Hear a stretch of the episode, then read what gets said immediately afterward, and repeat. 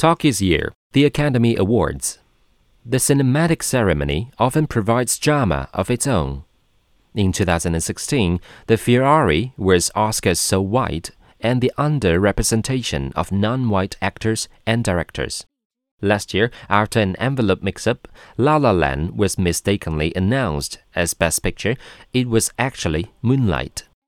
Tomorrow's show will be dominated by the Me Too and Time's Up movement, which took hold after scores of women accused Harvey Weinstein, a film producer, of sexual assault, which he denies. Such protests will enliven what may otherwise be a dull event. Gary Oldman is poised to add an Oscar to the guns he has already won for his portrayal of Winston Churchill. Three Billboards Outside Ebbing, Missouri is the bookie's favorite for Best Picture, and its star, Frances McDormand, is likely to take home the Best Actress statuette.